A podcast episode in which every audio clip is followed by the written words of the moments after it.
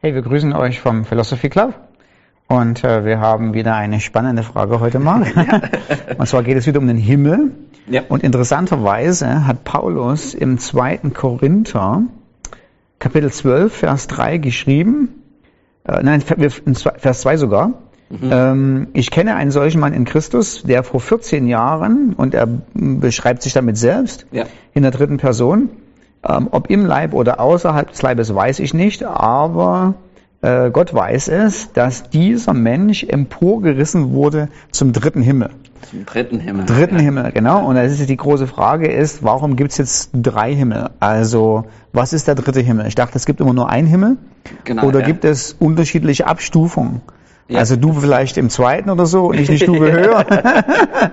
Je nachdem, wie gut jetzt deine Antwort ist. Ja. Ähm, aber warum im dritten Himmel? Warum sagt er nicht einfach, ich wurde in den Himmel entrückt? Ja, genau. Und das ist immer spannend bei solchen Themen, dass Paulus schreibt diese Dinge ein bisschen selbstverständlich mhm. und man geht davon aus, dass seine Zuhörer das verstanden hätten, aber wir sitzen da und denken, also das ist das erste Mal, dass ich vom dritten Himmel mhm. was höre. Mhm. Und deswegen gibt es keine Erklärung dazu. Er fühlt sich nicht wirklich gezwungen, genau. das irgendwie zu erklären. Ähm, aber ich finde, in dem Text ist eigentlich ein Indiz dafür, was er damit meint. Mhm. Ähm, und das können wir zuerst anschauen und dann gucken, ähm, was es für andere Indizien gibt, was er damit sagen okay. will. Und du hattest es gerade Vers 2 gelesen, so mit diesen Gedanken, jemand wurde in den dritten Himmel versetzt. Ich weiß nicht, ob im Körper oder nicht. Und dann sagt er in Vers 3 fast genau dasselbe. Er sagt, auf jeden Fall weiß ich, dass der Betreffende ins Paradies versetzt wurde. Ob in seinem Körper oder ohne seinen Körper, weiß ich, wie gesagt, nicht. Mhm. Nur Gott weiß es. Mhm. So, er wiederholt denselben Gedanken, mhm. aber verwendet jetzt ein anderes Wort und er verwendet dieses Wort Paradies. Ja. Ja. Was auf der einen Seite, wir denken an etwas wie Eden, ähm, aber es ist auch der Vers, der mir sofort in den Sinn kommt, ist der Dieb am Kreuz neben Jesus ähm, in Lukas 23 und sagt, denkt an mich, wenn du in dein Reich kommst. Und dann sagt Jesus ähm, in Vers 43, ich sage dir, heute noch wirst du mit mir im Paradies sein. Mhm. Also dieses Gefühl von, es wird gleichgesetzt, so Reich ja. Gottes, wo Gott ist, wo Jesus ja. hingeht, das ist Paradies. Ähm, und es wird noch weiterhin bestätigt, ähm, zum Beispiel in der Offenbarung, in Offenbarung 2,7 ähm, in den Sendschreiben sagt Jesus, wer bereit ist zu hören, achte auf das, was der Geist den Gemeinden sagt. Dem, der siegreich aus dem Kampf hervorgeht, werde ich vom Baum des Lebens zu essen geben, der im Paradies mhm. Gottes steht. Mhm. Ähm, und hier haben wir erst nochmal so, wo der Baum des Lebens ist, das ist Paradies und da ist auch Gott. Und auch in Offenbarung 22 ist dieser Gedanke nochmal da. Hier ist der Baum des Lebens in der Stadt, wo Gott wohnt. Mhm. So wir haben dieses Parallel. Paradies ist dort, wo Gott wohnt, was wir normalerweise einfach Himmel nennen. Ja. Ähm, und es wird sogar von außerbiblischen Texten ähm, bestätigt. Ich habe es ähm, gestern in einem Kommentar gelesen. Es gibt eine sogenannte Apokalypse von Mose, obwohl es 100 nach Christus mhm. geschrieben wurde. Ähm, und da steht es, nachdem Adam gesündigt hat, würde er an den Engel Michael übergeben in den dritten Himmel im Paradies. Mhm. Also sie werden gleichgesetzt als derselbe Ort. Aber wenn es im ersten, aus dem ersten Jahrhundert ist, ist das eine, gutes, äh, eine gute Parallelstelle. Insofern ähm, super. Ja, genau. Ja. Also man hätte das so, der Gedanke ist auf jeden Fall da mhm. zu der Zeit. Ähm, und ähm, also wir haben den Eindruck, Paulus ist in den Himmel gegangen, was wir einfach normalerweise Himmel nennen okay. auf Deutsch. Aber es ist dann die Frage, warum schreibt er nicht einfach Himmel, ja. warum dritter Himmel? Ja. Ähm, und wo kommt dieser Gedanke her? Ähm, und was oft verloren geht in manchen Übersetzungen ist, dass oft, vor allem im Alten Testament, ist, dass es da steht, es ist Himmel plural. Also es gibt mehrere Himmel. Ähm, sogar ist der Herr der Himmel ähm, und nicht nur des Himmels. Genau. Ähm, und die hatten so wie die Hebräer, vor allem also die Juden kosmologisch gedacht haben, war, es gab drei Himmel, aber es ist nicht drei Stufen in dem Himmel, wo Gott wohnt, sondern man hat den Himmel über unserem Kopf, okay. wo die Wolken sind. Ja. Ähm, zum Beispiel Jesaja 55, 10, denn wie der Regen fällt und vom Himmel der Schnee. Das ist so Himmel neun Singular und von dort kommt Regen und Schnee. Mhm. Und dann darüber hinaus gibt es der zweite Himmel, das sind, wo die Sterne sind, so Weltraum, würde man jetzt heutzutage sagen. Das ist zum Beispiel ähm, Psalm 8,4. Wenn ich den Himmel sehe, das Werk deiner Hände, den Mond und die Sterne, die du erschaffen hast und an ihren Ort gesetzt hast, dann staune ich. Hm. Das ist der Ort. Das ist nochmal ein Himmel ja. und das ist der zweite. Ja. Ähm, und dann haben wir ein drittes Mal Himmel, zum Beispiel bei Jesaja 66,1, wo so spricht der Herr, der Himmel ist mein Thron und die Erde der Schemel für meine Füße. Und das ist so, der Drittelhimmel ist der Ort, wo Gott wohnt. Ja. Ähm, ist, aber wie gesagt, es ist nicht irgendwie dieser Gedanke, es gibt Qualitätsstufen von genau, dem Himmel. Genau, Gott also ist. drei Stufen im Paradies sozusagen, genau. sondern ein Paradies, ein Himmel ja. und genau die Bezeichnung für den einen Himmel ist der dritte Himmel. Genau, okay. ja. Und es ist auch so dieser Gedanke, dass ähm, Paulus wird ähm, entrückt, mhm. sozusagen in den dritten Himmel ist dasselbe mhm. Wort, wie wir bei 1. Thessalonicher 4. 4 finden. Ja. Und da ist dieses Parallel auch da. Er wird zu diesem Ort genommen, ähm, wie es in 1. Thessalonicher 4 steht.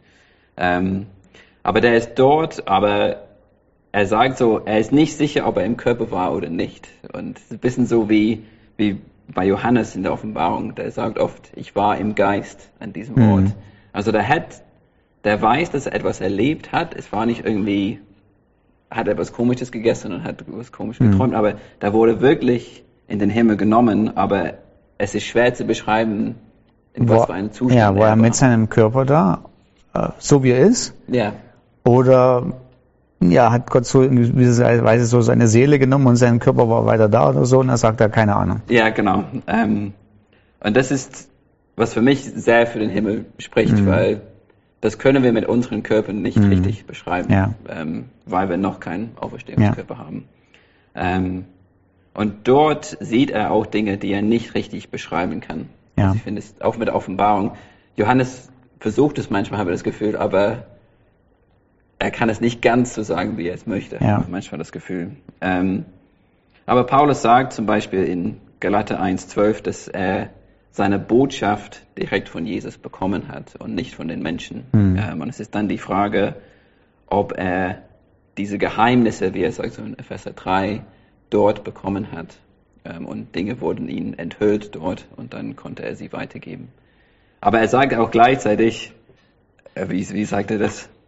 ähm, er hörte Worte, die auszusprechen einem Menschen nicht zusteht. Und es ist dann die Frage, was hat er erlebt? Kommt seine Botschaft von dieser Begegnung oder Wahrscheinlich nicht, ich denke eher nicht. Ja. Weil die Beschreibung, die wir hier haben, die scheint so transzendent zu sein, die ja. scheint so etwas also die Beschreibung, die, die Paulus ja macht, ist, dass, äh, was er ja sagt, ist, das darf ich eigentlich gar nicht sagen. Und das ja. ist so, so, das ist eine Unmöglichkeit, das zu sagen, weil es so grandios war. Mhm. Ähm, und beschreibt eben, zumindest, ich weiß nicht, will da nicht reinreden ins Konzept, ja. ähm, aber beschreibt eher etwas, was eine persönliche, übernatürliche Erfahrung äh, von so einer Intensität war die nicht Teil des Evangeliums ist, mhm, ja. von dem, was man weiter sagt. Ja. Also nicht gegen dem, äh, nicht ja. gegen das Evangelium entspricht, aber er hatte Dinge erlebt, die nicht notwendig waren für seine Verkündigung.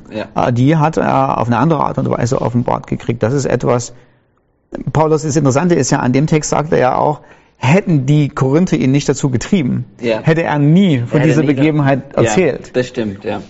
Und es ist auch das, also der schreibt dieses Ganze gegen die sogenannten Superapostel, mhm. die so sich auf ihre Visionen berufen mhm. haben, dass sie was Besonderes gekriegt haben und das mhm. ein bisschen so, wir sind was Besonderes, weil wir das bekommen haben. Und Paulus schreibt nicht mal, was er bekommen hat.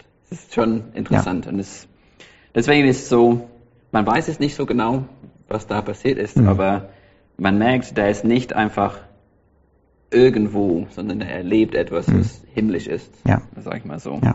Ähm, aber die Frage ist dann, was ich ganz spannend ist, er schreibt die ganze Zeit in Kapitel 11 über seine Erlebnisse und, und dann wechselt er plötzlich zu der dritten Person. Mhm. Und ähm, habe ich die letzten Tage ein bisschen damit gerungen, so, warum macht er das? Ähm, und er schreibt selber in 11.30, wenn ich nun schon gezwungen bin, mich selbst zu rühmen, dann will ich die Dinge rühmen, an denen meine Schwachheit sichtbar wird. Ja.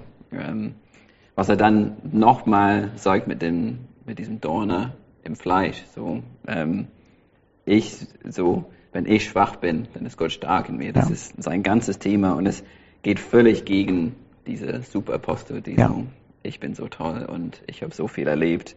Ähm, genau. Und deswegen, ich denke, sein Ziel ist, ihre Botschaft einfach auf den Kopf zu stellen und zu sagen, ich habe diese Dinge erlebt, aber ich bin nicht wie ihr und ich will keine Ehre dafür. Mhm.